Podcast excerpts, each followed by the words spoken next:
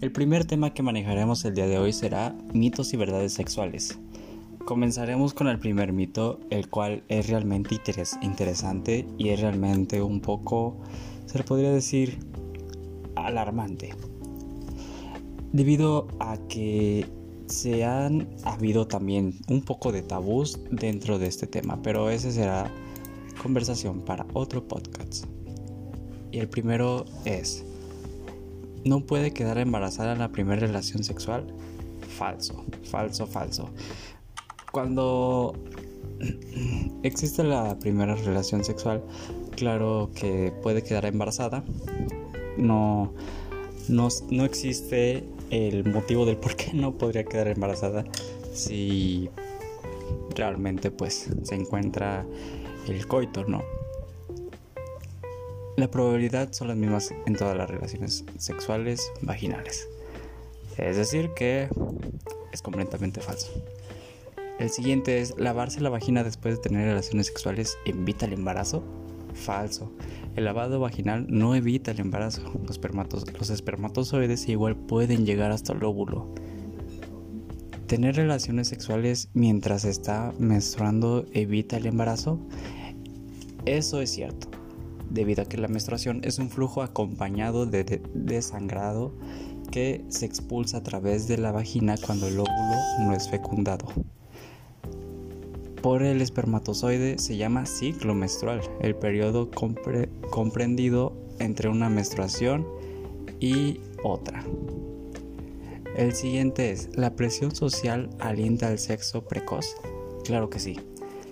Cuando unos amigos o amigas están sexualmente activos puede influir en el inicio de la relación sexual por presión de grupo y no por decisión propia. Realmente México atraviesa por, por una tasa de embarazos en adolescentes muy muy alta.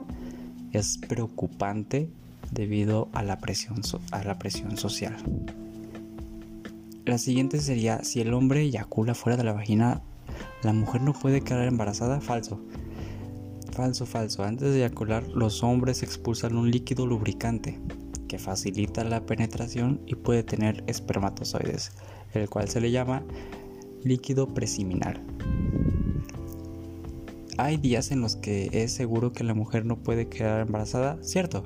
Cuando la mujer tiene ciclos regulares de 28 días, la ovulación ocurre alrededor del día 14, después del día del primer día de la menstruación aunque la ovulación se puede retrasar o adelantar y los espermatozoides pueden sobrevivir hasta 5 días después de la relación sexual, pueden producir un embarazo. El siguiente es el condor. ¿El condón es efectivo? Claro que sí. El condón ayuda a prevenir las infecciones de transmisión sexual y un embarazo no planificado. Se recomienda usar condón en todas las relaciones sexuales. El siguiente para culminar sería, ¿siempre debo estar dispuesto o dispuesta a tener relaciones sexuales con mi pareja? Falso. Las relaciones sexuales son voluntarias. Nadie puede obligarte ni presionarte para que hagas lo que no desees.